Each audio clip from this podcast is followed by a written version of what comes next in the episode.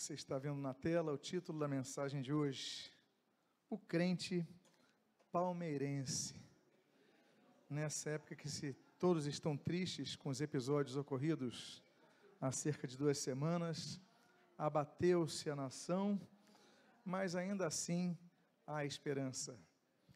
Mas nesse, nessa oportunidade que se fala tanto de futebol, eu queria falar sobre o crente palmeirense.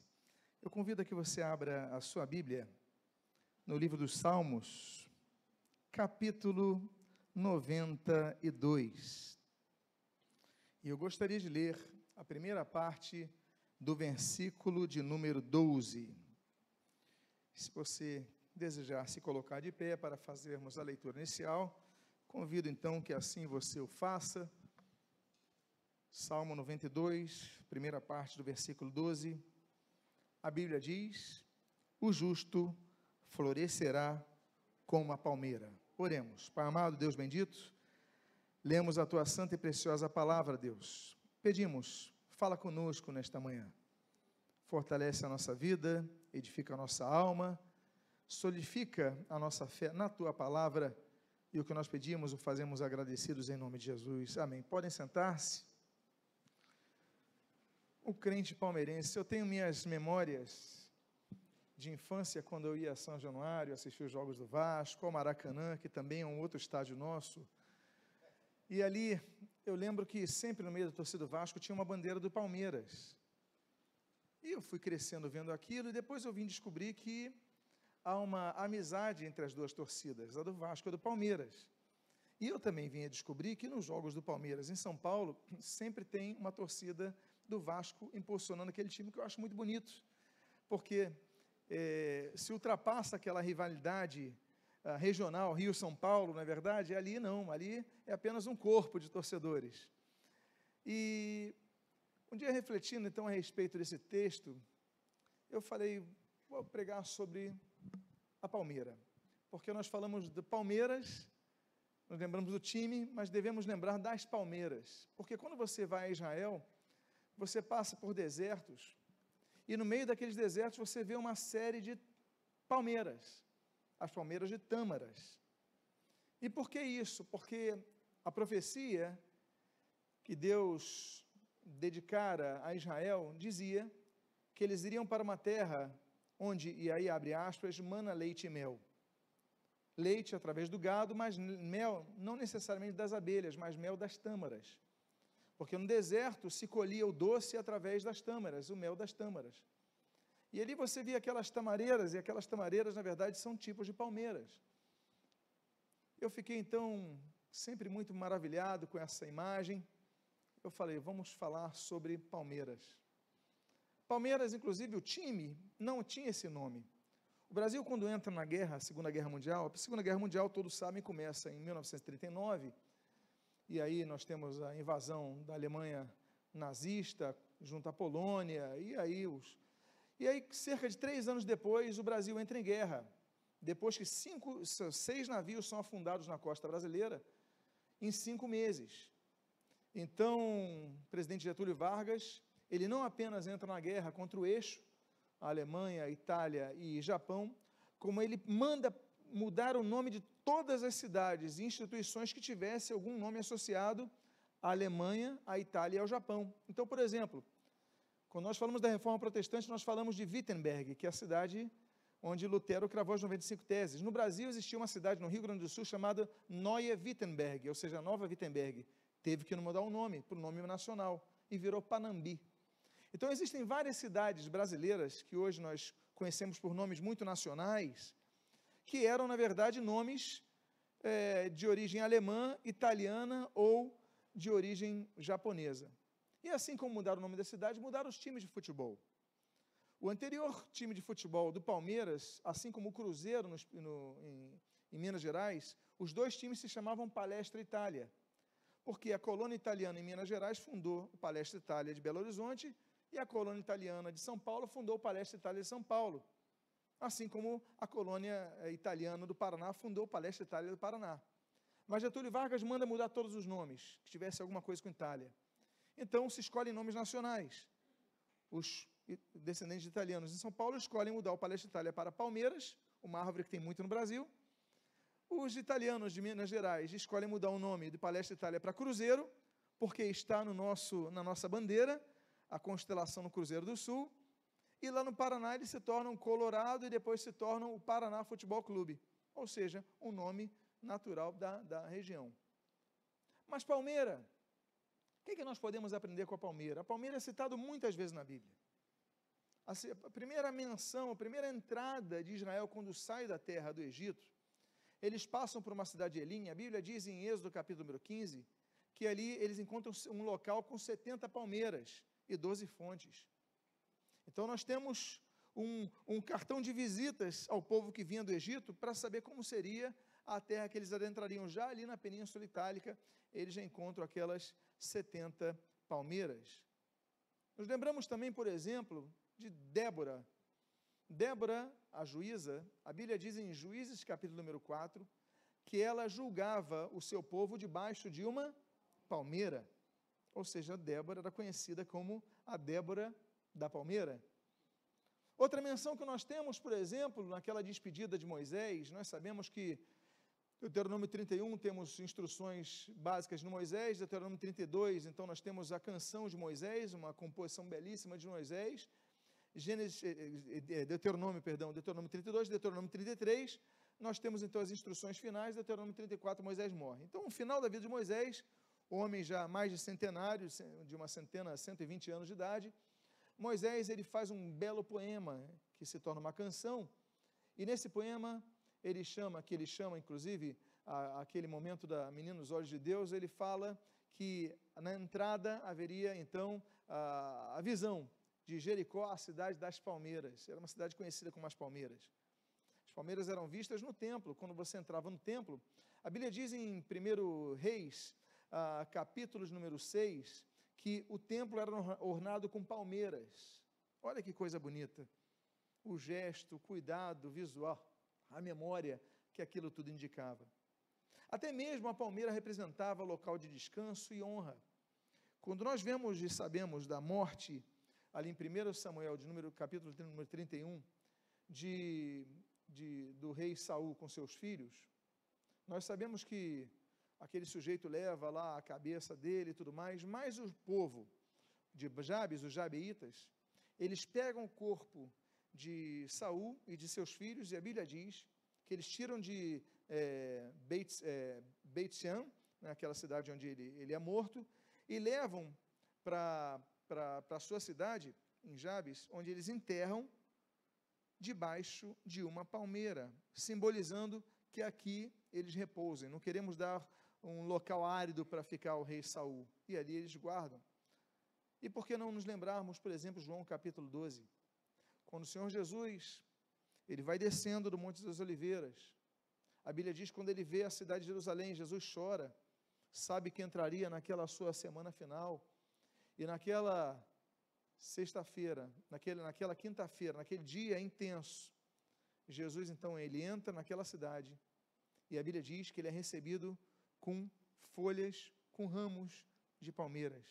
Quando as pessoas gritam, Osana, bendito aquele que vem em nome do Senhor Jesus, eh, em nome do Senhor, perdão. E o Senhor Jesus vai passando então com aquela molinha em cima das palmeiras. As palmeiras têm muito a nos ensinar. Mas eu gostaria de pegar o texto de hoje e falar sobre as palmeiras. Por quê? Porque não existem.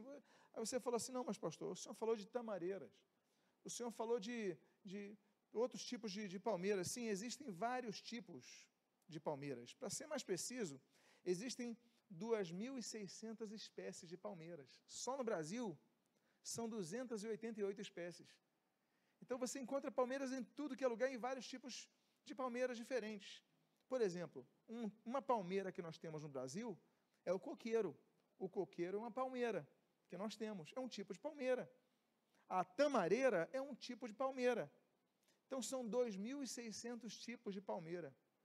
Agora é interessante que apesar de tudo isso, a palmeira não é uma árvore. Por que, que a palmeira não é uma árvore? Simples.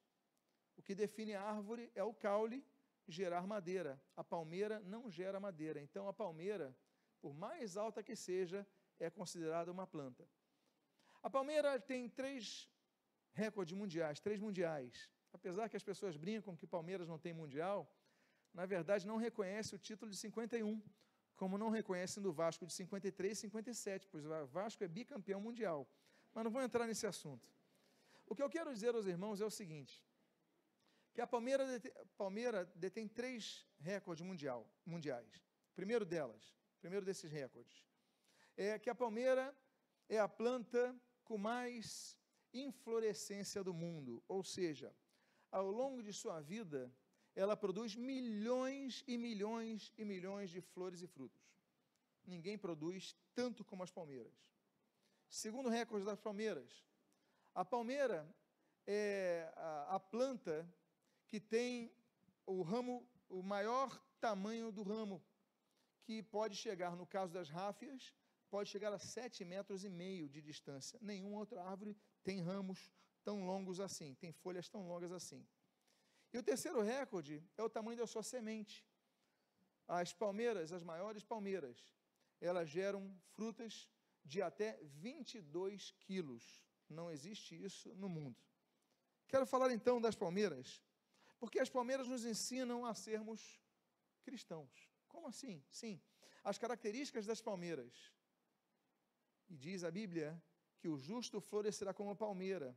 O justo, ele tem que germinar como a palmeira germina. Nós devemos olhar para a palmeira e falar, nós devemos ser como a palmeira.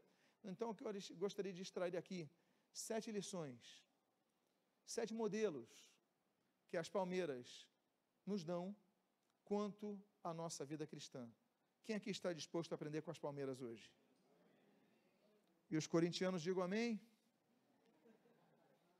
Primeira lição que nós aprendemos com a palmeira é que a palmeira ela cresce mesmo no deserto. Eu separei dois textos, que é o de Gênesis 21 e o de Lucas capítulo 1, que dizem, falam de duas pessoas. O primeiro de Ismael, o segundo de João Batista. Mas o que, que eles têm em comum, esses dois homens? Eles têm em comum o que o texto, os textos acima aqui relacionam. Diz o texto sobre Ismael em Gênesis 21, 20. Deus estava com um rapaz que cresceu e habitou no deserto e se tornou flecheiro. E sobre João Batista, em Lucas capítulo 1, versículo 80, diz: O menino crescia e se fortalecia em espírito, e viveu nos e viveu nos desertos, até o dia em que havia de manifestar-se a Israel. Amados irmãos, nós temos dois textos de dois personagens de duas épocas, mas que têm uma característica comum. Os dois cresceram no deserto. Assim como a palmeira cresce no deserto, volta a falar sobre a viagem, essas viagens a Israel, você vê palmeiras no deserto, elas conseguem crescer no meio da adversidade. Ismael estava no deserto.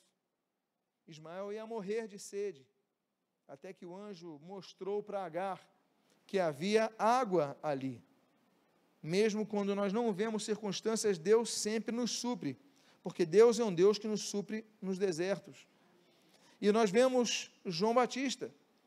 João Batista não precisava crescer nos desertos. Por quê? Ora, o seu pai era sacerdote. Por ser sacerdote naquela época, ele servia no templo. O templo ficava em Jerusalém. Logo,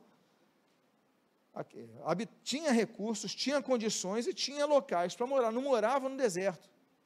Mas quando João Batista cresce, e alguns trazem várias suposições, se ele era essênio, se ele não era essênio, não vou entrar nesse assunto. O fato é que ele vai viver nos desertos até o dia que ele se manifestaria em Israel que é quando então começa aquele período do anúncio da vinda do Senhor Jesus. Mas o fato é que crescer no deserto não é fácil.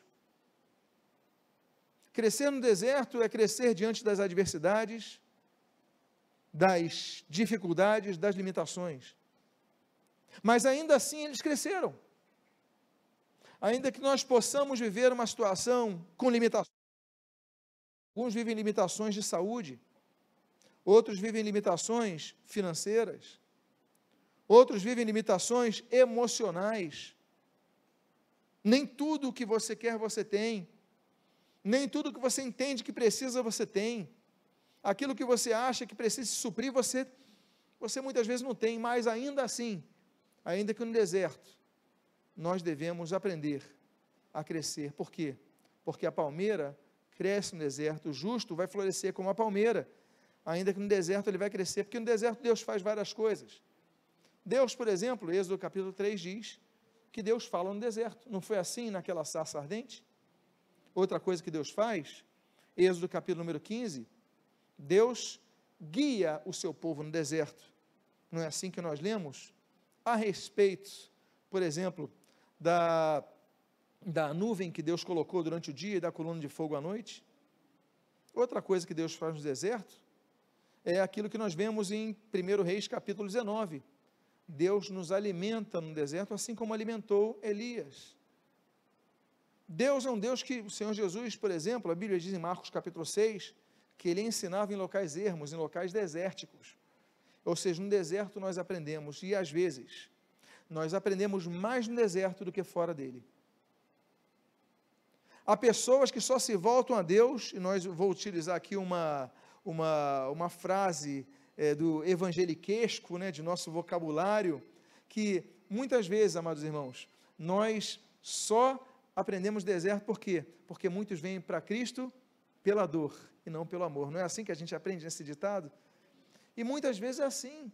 Pessoas não oram quando estão no deserto, passam a orar. Pessoas dependem de si, acham-se boas, poderosas, instruídas, é, estão satisfeitos consigo próprios, mas depois, quando entram no deserto, veem que não são nada, que não podem nada, e falam: Deus, me ajuda, eu preciso da tua ajuda. Muitas vezes é no deserto que nós crescemos. É no deserto que nós desenvolvemos nossos dons ali. Ele habitou no deserto e se tornou o quê? Flecheiro. Porque o deserto é um local de aprendizado. É um local que nós podemos desenvolver novas coisas, porque ninguém nasce flecheiro. Ninguém nasce flecheiro. Agora, um sujeito que mora no deserto, que habita no deserto, que cresce no deserto, ele vai ficar parado olhando a areia? Não, ele vai desenvolver alguma coisa, nós temos que aprender a aproveitar o tempo que Deus permite que nós passemos no deserto, para que nós possamos crescer. A palmeira, ela cresce no deserto. Há uma segunda coisa que nós aprendemos quanto ao deserto, quanto à palmeira, é o que nos encontramos e nós lemos ali que a palmeira não se alimenta das areias do deserto. Qual é a característica do deserto? Um local onde tem areia. Geralmente é assim, temos desertos é, gelados, não é isso? Os desertos polares. Ali não encontra-se areia, encontra-se gelo. Mas mormente, as areias do deserto. Mas ainda assim, as palmeiras não se alimentam das areias do deserto. O texto que você está lendo, Neemias, capítulo 9, versículo 21, diz: E deste modo sustentaste 40, sustentaste 40 anos no deserto, e nada lhes faltou. As suas vestes não se envelheceram, e os seus pés não se incharam. Por que, que essa planta ela consegue crescer no deserto? Porque ela se alimenta. E se alimenta muito bem, porque o sol é muito intenso, não há outras sombras, né? o vento é cálido, não é isso? Não tem, você não tem algumas possibilidades, mas por que, que ela consegue sobreviver no deserto? Porque as suas raízes vão até onde? Até onde há água. Nós devemos olhar para as palmeiras e aprender com elas que, apesar das dificuldades, nós devemos buscar sempre água. Não vamos beber, ou não vamos comer, ou não vamos nos nutrir de areia, mas da água. E essa água está na profundidade, porque no deserto a água não se encontra próximo ao solo, se encontra abaixo dele, de onde nós pisamos. E você vai, e aí ela vai buscando, e à medida que ela vai crescendo, as suas, as suas raízes vão crescendo ainda mais, e ainda que ela cresça rapidamente, as raízes vão crescendo ainda mais rapidamente para que possa sobreviver àquela intensidade de calor. E meus amados, é aquilo que nós aprendemos com o que o Senhor Jesus falou, que do seu interior fluirão rios de água viva. Quem? João 7,38. Aquele que crer nele, como diz a Escritura, do seu interior fluirão rios de água viva. nós devemos crer no Senhor Jesus. É o que nós comentamos na ceia do Senhor que nós ah, celebramos há poucos minutos atrás. Nós devemos sair de um momento onde nossa crença é meramente intelectual, é meramente a concatenação de lógicas quanto àquilo que nós aprendemos, e ela entra em uma outra esfera, a esfera da fé, a esfera do passo da fé, a esfera da busca de intimidade com Deus. O problema de muitas igrejas é que as pessoas não buscam a Deus. Elas vão nos cultos, elas ouvem as palavras, elas gostam das pregações, mas é provável, e essa pessoa, quando vem domingo, que segunda-feira não busca Deus, terça não busca Deus, quarta não busca Deus, e se não tiver uma entrevista de emprego, uma prova, não busquem a Deus na quinta. Elas só vão buscar a Deus quando estão no momento de realmente necessidade, mas não buscam um, um compromisso com Deus. Se a palmeira só buscasse raiz no momento que ventasse, tivesse um vento um pouco menos quente, essa palmeira morreria. Mas ela vai buscar água, a sua raiz vai crescer em todo momento até conseguir água que a sustente. Nós não podemos ser sustentados pelo domingo. Nós não podemos ser sustentados apenas pelas pregações que vêm nesse púlpito. Nós não podemos ser sustentados apenas pelo encontro que nós temos com os irmãos. Nós devemos buscar ao Senhor em todo momento. Em nossa casa, em nossas orações, sim, vá à igreja, sim, ouça a palavra, sim, leia a palavra, sim, glorifica o Senhor, louva o Senhor, claro, mas busca o Senhor na intimidade do seu quarto, busca o Senhor em todo dia, em todo momento, seja como uma palmeira, olhe para a palmeira e fala como é que ela consegue sobreviver no deserto, é porque ela não para de buscar essa água do Espírito Santo, esse, esse rio de águas vivas, é, é, esse, esses, esses rios que fluem de água viva, os, de, do Espírito Santo de Deus, não busque, mas temos que crer no Senhor Jesus e buscar o Senhor Jesus. Então busque, busque, busque, por quê?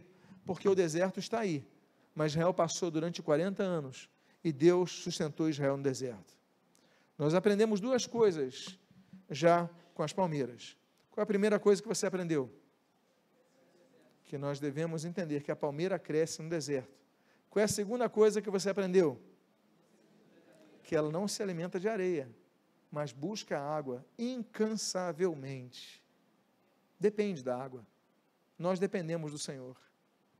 Nós não dependemos de ninguém mais para a vida eterna. Não dependemos dos pastores.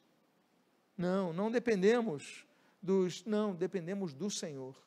Temos que buscar ao Senhor.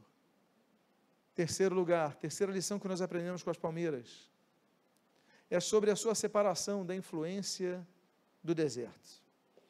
A Bíblia diz no texto de segunda, na segunda carta aos Coríntios, no capítulo 6, versículos 14 e 15, o seguinte: Não vos ponhais, ponhais em julgo desigual com os incrédulos.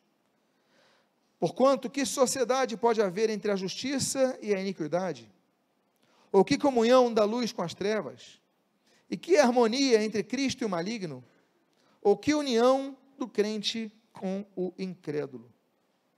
Ainda que o deserto nos rodeie, ele não vai mudar as nossas características. Não pode mudar nossas características.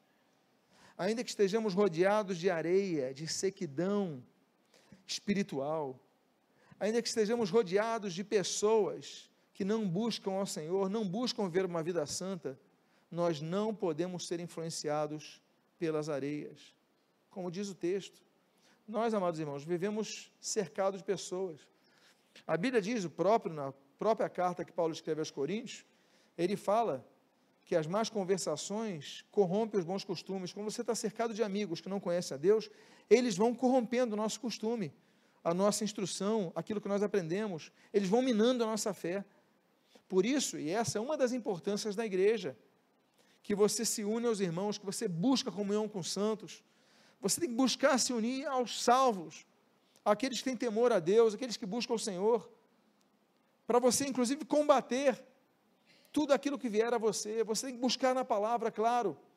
Mas esse texto, ele é um texto muito mais intenso que mostra algo seguinte. Eu não sei quantos aqui lidam com plantas, mas você que lida com planta, você sabe o que significa um enxerto? Um enxerto de uma planta noutra, um enxerto de uma árvore noutra. O que é um enxerto?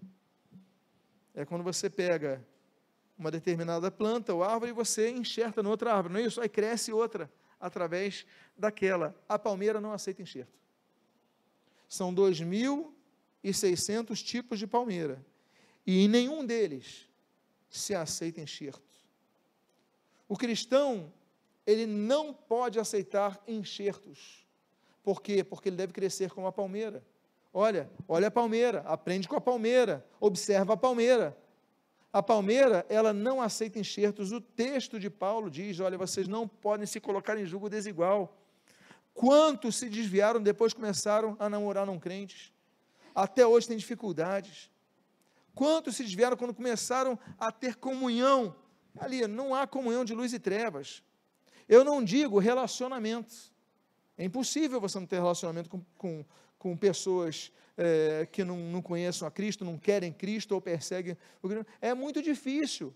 Você trabalha, você estuda, você tem, vive em sociedade, tem parentes. Não estou falando relacionamento social. O Senhor Jesus, inclusive, não fez isso. Ele jantou com os pecadores, buscou os pecadores, mas eu digo comunhão. Comunhão, o termo grego koinonia. Koinonia significa ter algo em comum, partilhar algo em comum. A própria Santa Ceia. A própria Santa Ceia que o Senhor Jesus estabelece. Jesus, ele pregava para multidões, para milhares de pessoas, mas no momento da ceia, ele só chamou os doze. E mesmo assim, Judas sai depois. Por quê? há momentos que é o momento da comunhão, por isso que alguns chamam a comunhão, a mesa da comunhão. Ou seja, só aqueles com quem nós andamos juntos, partilhamos as nossas questões. É o grupo íntimo, é um grupo local. Meus amados irmãos, o texto diz que você está lendo: que comunhão há de luz e trevas? Que harmonia entre Cristo e o maligno? Que união do crente com o incrédulo? Não dá, é como água e azeite água e azeite vão ficar separadas. O crente, como palmeira, não aceita enxertos. Nós então vamos conviver com pessoas? Claro que vamos. Mas nós não vamos deixar que sejamos assimilados por eles. Contra a visão contrária ao Evangelho, contra a visão sem fé em Cristo. Não, nós devemos manter a nossa característica. Areia é areia, mas eu estou aqui, ainda que rodeado de areia, mas a minha raiz está bebendo da fonte de água viva, está bebendo do Espírito Santo. Eu não vou me contaminar, por quê? Porque se eu me contaminasse pela areia, eu nem cresceria, eu morreria. Então nós habitamos numa sociedade incrédula ou idólatra, uma das duas opções possíveis, ou muitas vezes alguns que dizem-se crédulos, mas são, são, são incrédulos, na verdade, tá? servem a idolatria, mas na verdade não creem naquilo, são meramente religiosos, formalmente religiosos, mas ainda assim devemos manter nossa fé firme em Cristo. Outra questão que nós aprendemos com as palmeiras, são sete lições, eu gostaria de ir para a quarta. A quarta lição, e quem aqui tem palmeira em casa? Palmeira pequena, palmeira grande. Agora, sempre que você olhar para essa palmeira, você vai se lembrar dessa mensagem. A quarta lição é que a palmeira se reproduz, ainda que no deserto. Ainda que no deserto. O Senhor Jesus diz: A isto respondeu Jesus: Em verdade, em verdade te digo, que se alguém não nascer de novo, não pode ver o reino de Deus. Meus amados irmãos, a igreja de Cristo, é composta de pessoas. Claro, como eu falei para vocês, a, nossa dependência para a salvação do Senhor. Mas somos interdependentes uns dos outros. Somos corpo uns dos outros. Paulo fala que um é braço, outro é mão, outro é ombro. Nós dependemos uns dos outros. E assim a igreja cresce. Como é que uma palmeira cresce? Ela depende de dois fatores para se reproduzir, porque o Senhor Jesus falou: se você não nascer de novo, e aí nós vamos nascendo de novo pregando o Evangelho, outros nascem de novo, e assim a igreja tem sido. Mas o crescimento tem acontecido graças a pessoas que são diferentes de nós. Talvez você tenha sido evangelizado não por um pai ou por uma mãe, talvez por um amigo, uma pessoa que chegou na sua vida de repente, um colega de faculdade, um colega do trabalho, alguém te entregou um folheto, alguém que era diferente de você, não habitava no seu meio, e a palavra da salvação chegou até você. Por quê? Porque nós devemos ser como as palmeiras. E como as palmeiras se reproduzem mesmo no deserto, graças a dois fatores, como eu disse a vocês. Um, ao vento. Dois, aos insetos. Amados irmãos, o vento aponta ao Espírito Santo. O vento do Espírito. O vento sopra para onde quer. Não é isso que Jesus fala em João? Porque não sabes para onde, de onde vem, nem para onde vai. Assim é todo aquele que é nascido do Espírito. Mas, a grande questão é que dependemos do vento. Dependemos do Espírito que vai tocar pessoas para chegarem até nós para pregar o Evangelho, porque o texto diz: Como crerão, se não há quem pregue? Alguém vai pregar. Mas quem são essas pessoas? O vento espalha sementes. Mas existe um segundo tipo, que são os insetos. Graças aos insetos que vão numa palmeira, eles têm uma boa, uma, uma boa, um, um bom tempo de resistência de voar no deserto até achar outra palmeira, até achar um terreno um pouco fértil, até achar algum local que tem um pouquinho lá de, e de repente pousam ali e ali fica aquela sementinha e vão para outros locais insetos. Eu acho que ninguém aqui gosta de insetos. A não ser talvez a abelhazinha, por causa do mel, é simpática. Mas alguém aqui gostaria ou coleciona marimbondos? Alguém aqui gosta de baratas? Alguém aqui gosta de formigas? Normalmente não valorizamos os insetos, mas os insetos são muito importantes para todos nós.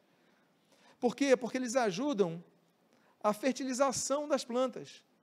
E no caso do deserto, mais ainda. Porque às vezes o vento, o vento ele sopra, mas é interessante notar que o vento não tem uma direção, não tem um alvo, ainda que o Espírito Santo tenha. Mas o vento do deserto não, porque ele vai para aqui e volta, e a semente cai na areia, num local muito quente, não, não vai germinar. Mas o inseto não.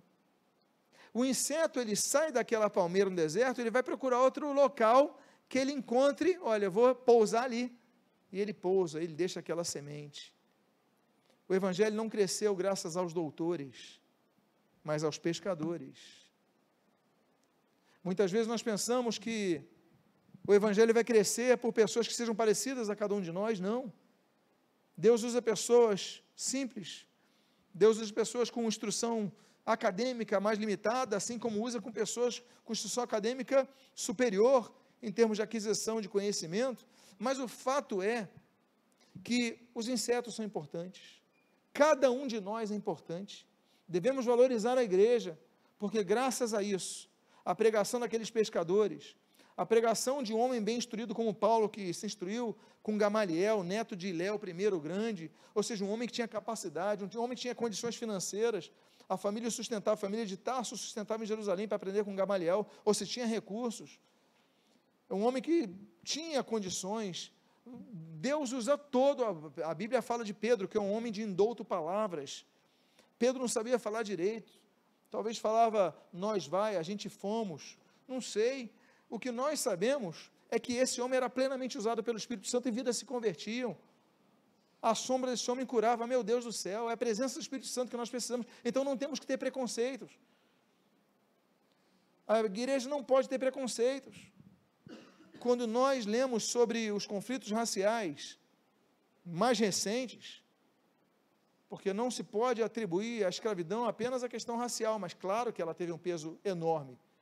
A escravidão acontecia como sinal de guerra, o povo vencia outros povos e pegava a pessoa como escrava, independentemente da raça. Que... Agora, a questão racial ela vai ser importante, mas o problema maior, para mim, no meu entender, é quando isso entra na igreja, quando a igreja não combate, mas a igreja acata.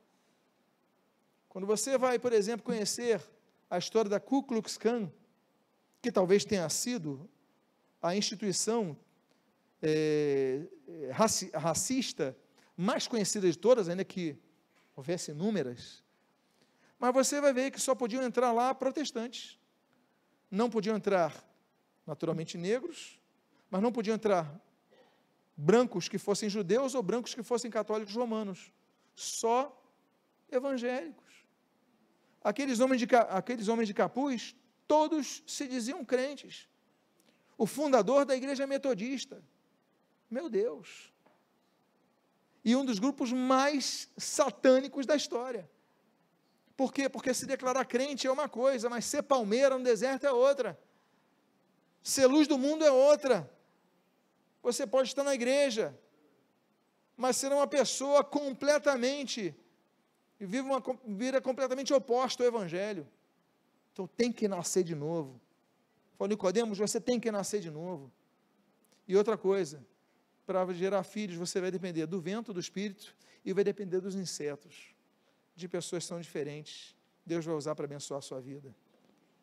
Há uma outra coisa que nós, assim, olha que bonito. Paulo, quando escreve a Filemão, Filemão, um homem de posses, um homem de dinheiro. Aí um escravo dele, chamado Onésimo, foge. Pior, o Onésimo, antes de fugir, ainda rouba o seu senhor. Paulo encontra com Onésimo. Aí, não, peraí, Onésimo, você é escravo do Filemão. Nós temos um livro da Bíblia chamado Carta de Filemão. O que é essa carta? É essa intercessão. Paulo escreve: Filemão, recebe Onésimo.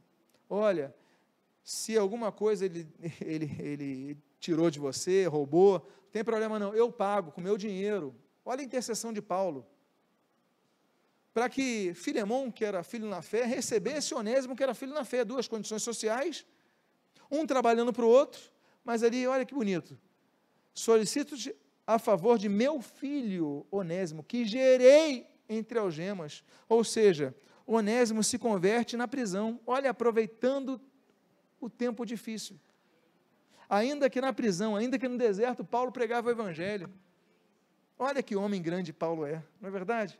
Olha, eu gerei ele no meio das minhas algemas. Recebe ele de volta. É uma carta linda, é uma carta de amor, é uma carta de intercessão. Olha, se eu defraudou alguma coisa, eu vou pagar, mas recebe ele de volta, perdoa esse homem. Que coisa linda, que texto lindo que você lê em pouquíssimos minutos. O fato é que a igreja tem seus filemões e tem seus onésimos, mas graças a isso o reino de Deus tem crescido. O texto de 1 Coríntios capítulo 4, versículo 14 e 15 diz: Não vos escrevo estas coisas para vos envergonhar, pelo contrário, para vos admoestar como a filhos, meus amados. Porque ainda que tivesseis milhares de preceptores em Cristo, não terias, contudo, muitos pais. Porém, eu, pelo Evangelho, vos gerei em Cristo Jesus. Nós temos vários tipos de pais. Nós temos o pai biológico, que é o pai que nos gera. É de quem nós herdamos o DNA. Temos o pai verdadeiro, que nem sempre é o biológico mas é aquele que criou, que deu amor, que deu instrução, que supriu, não é verdade? Porque às vezes o pai biológico gera o filho e abandona. E se aventura aí pelo mundo. Mas o pai verdadeiro não. Nós temos um outro tipo de pai, que é o pai espiritual. Lembra que ele falou, olha, meu filho Onésimo, que eu gerente de caseias. E olha aqui outro caso, olha, vocês, Coríntios, vocês podem, teriam muitos pais, ó, mas não como eu, porque eu, pelo Evangelho, vos gerei em Cristo Jesus. Eu sou o pai de vocês. Então, porque, porque eu sou pai, aí ele fala nisso. Olha, eu vos admoesto. Porque ninguém gosta de receber bronca. Ninguém gosta de receber puxão de orelha. Mas Paulo chegou uma hora que ele falou: Olha, eu vou escrever para vocês, e essa carta é dura. A primeira aos Coríntios é mais dura que a segunda aos Coríntios. Ele fala: Olha, agora é o seguinte, preste atenção que eu vou escrever. O que ele está dizendo é o seguinte: vai vir bronca pela frente. Mas, entendam, eu sou pai de vocês. Eu posso dar essa bronca. Pai não pode dar bronca no filho? Quando eu falo pai, eu falo mãe também. Okay? Os pais não podem puxar a orelha do filho? Podem. Podem demonstrar o filho? Devem. Devem demonstrar os filhos. Então ele falou: olha, porque vocês só teriam um que gerou vocês na fé, que sou eu, Paulo, falando. Então nós devemos gerar filhos. E ainda que no deserto, pedir vento de Deus, traga esses insetos, traga outras pessoas, pessoas diferentes, para que eu possa fazer com que essa semente vá à frente do teu evangelho. Nós temos uma quinta lição que nós aprendemos com as palmeiras. Alguém aqui tem aprendido alguma coisa com as palmeiras hoje? E outra lição que nós aprendemos com as palmeiras é que a palmeira foca na busca exclusiva da luz do sol. O Senhor Jesus diz em João capítulo 8, versículo 12: Eu sou a luz do mundo, quem me segue não andará em trevas, pelo contrário, terá a luz da vida. A palmeira sempre vai crescer na direção do sol. Por que, que eu digo isso? Porque há casos de palmeiras que a semente caiu ali debaixo de um local com sombra, de uma marquise e tal, o que, que a palmeira vai fazer? Ela vai se dobrar todinha na direção do sol. Alguém já viu alguma palmeira, alguma foto, alguma imagem, algum vídeo de palmeiras bem tortinhas, que começam a crescer na direção vertical, mas depois viram para um lado? Por quê? Porque em algum momento houve sombra ali. A Bíblia diz em Malaquias capítulo 4, versículo 2, que viria o sol da justiça. Jesus fala, eu sou a luz do mundo. João capítulo número 8. E ele ensina, vocês são a luz do mundo, ou seja, nós devemos refletir a luz dele. A luz da palavra de Deus, lâmpada para os meus pés, a tua palavra, luz para o, o meus, os nossos caminhos, ou seja, Salmo 119, 105, a luz. A característica da palmeira é que ela não necessariamente vai crescer numa só direção, mas quando houverem sombras, ela vai evitar essas sombras e buscar a direção do sol. Nunca deixe de buscar a Cristo. Nunca deixe de focar, isso é foco. O seu foco é Cristo. O seu foco é a luz do Evangelho.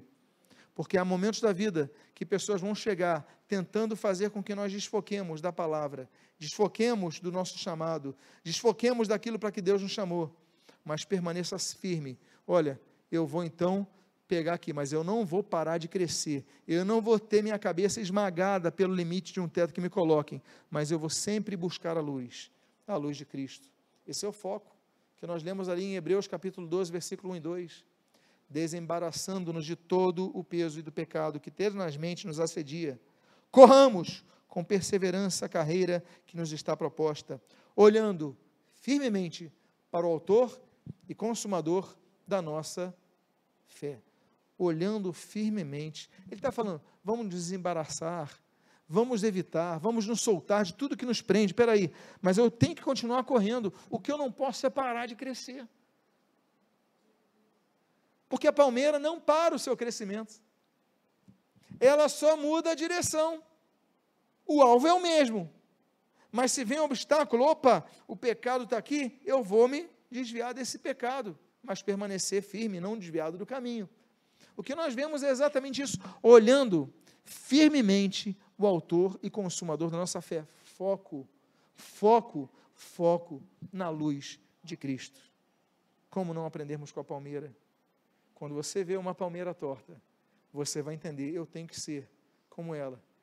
Porque, ainda que não na linha que você queria, mas eu me desviei do pecado, eu saí daquilo que me prendia, mas continuei crescendo. Diga à pessoa que está do seu lado, continue crescendo.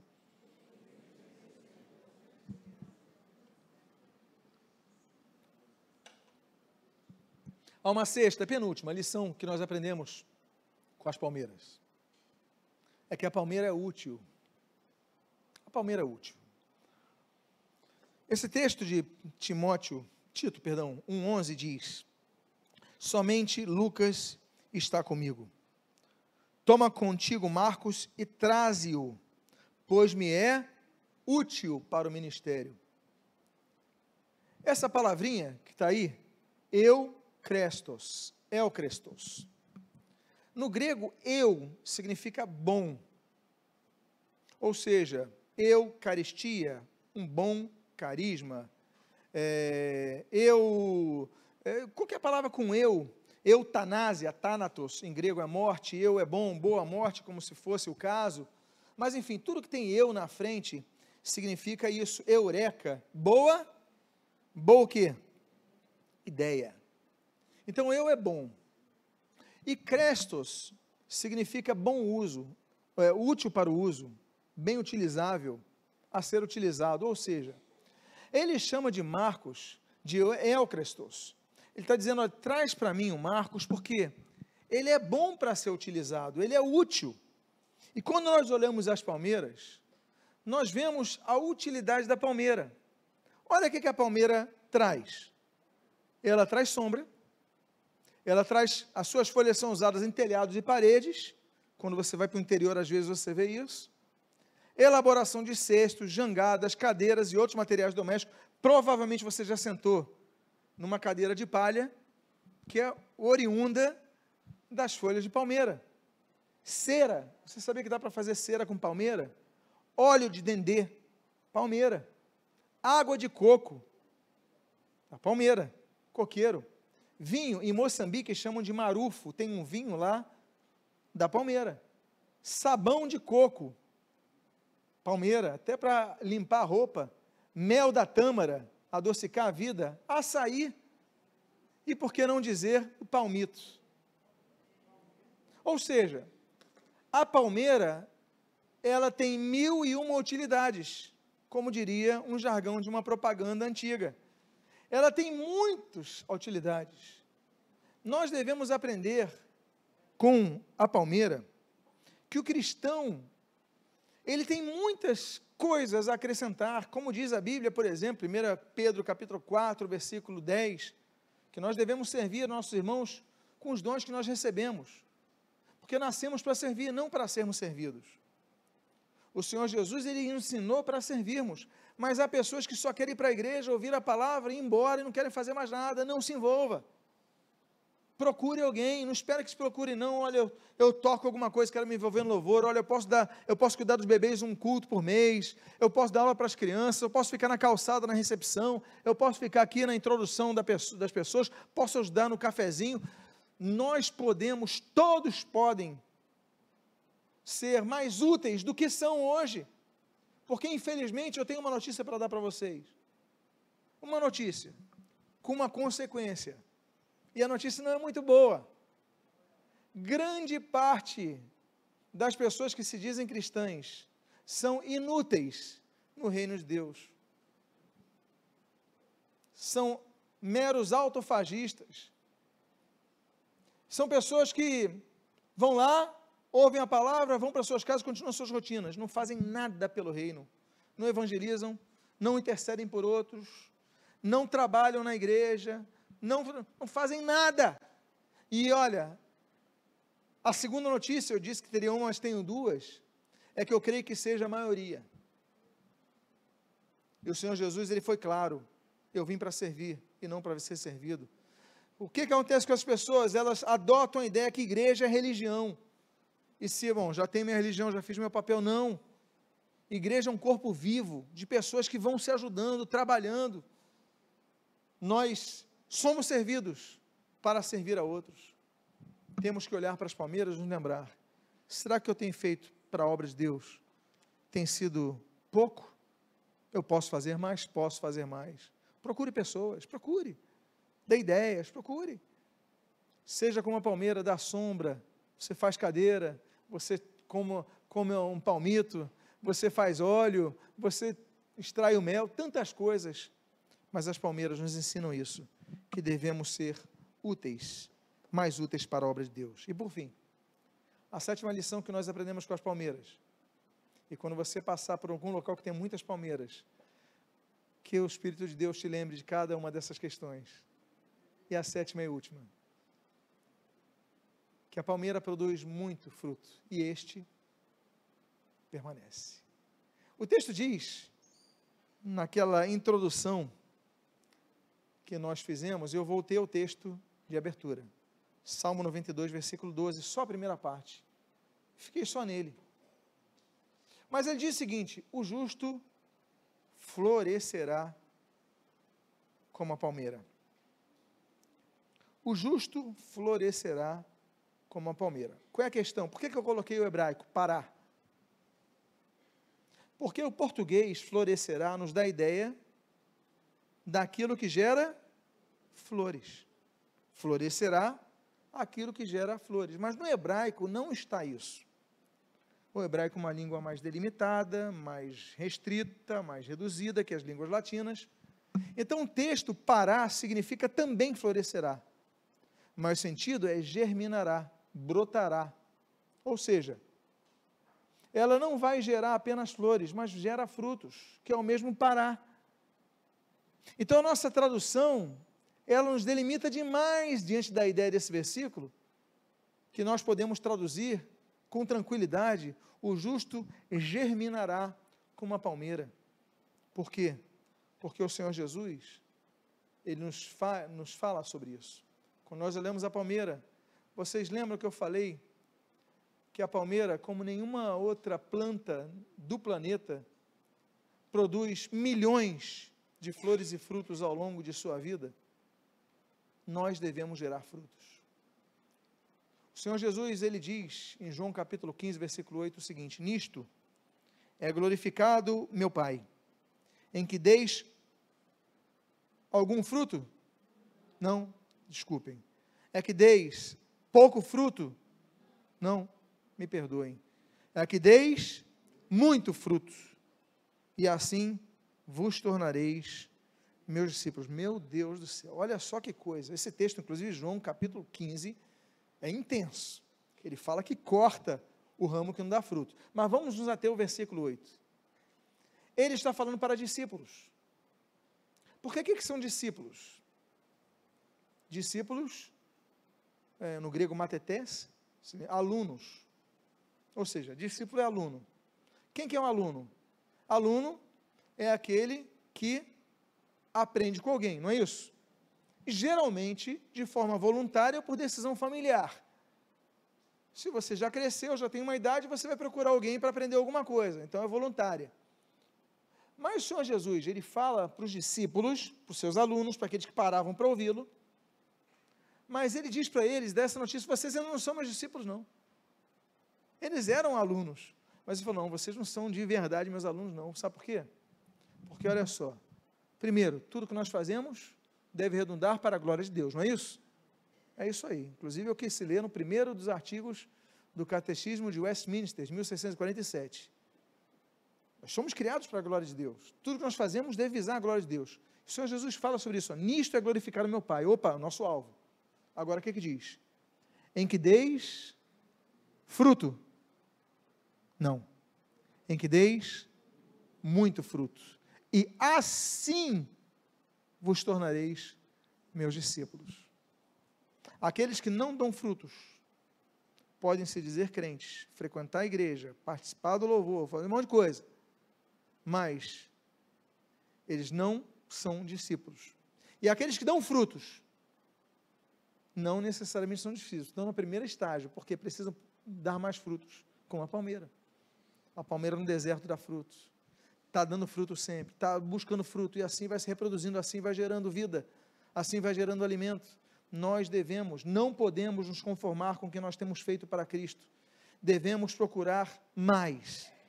E aí eu finalizo com o texto, o Senhor Jesus fala nesse mesmo capítulo. Porque não basta apenas dar fruto, tem que dar muito fruto. Agora, não basta dar muito fruto. Porque o texto diz: Não fostes vós que me escolhestes a mim, pelo contrário, eu vos escolhi a vós outros e vos designeis para que vades e deis fruto, e o vosso fruto, ou seja, cada um dos frutos, permaneça, a fim de que tudo quanto pedis ao Pai em meu nome, Ele vos conceda. Tem pessoas que não recebem resposta de oração. Jesus está dizendo o motivo.